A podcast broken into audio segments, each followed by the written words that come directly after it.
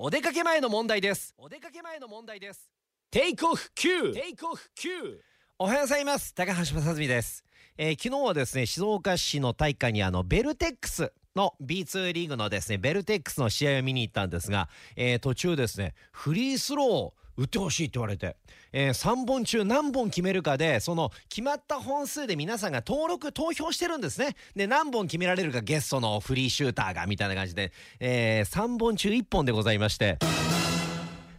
3本中1本しか決められない。まあでも1本決まったんですよ。でその時その試合、えー川勝知事が観戦に来てたんですが、えー後で僕のとこ来てくれてお見事でしたって言ってくれました。3本中1本なのにお見事でしたって言ってくれました。